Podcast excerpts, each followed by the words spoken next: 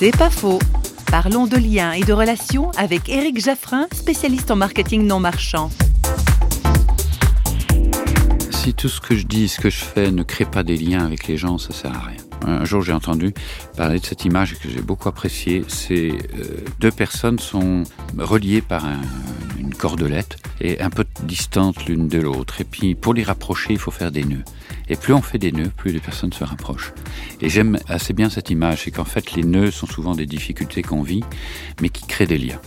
Et j'ai rarement appris euh, les choses sur des bancs d'école. J'ai toujours appris dans des épreuves et des difficultés.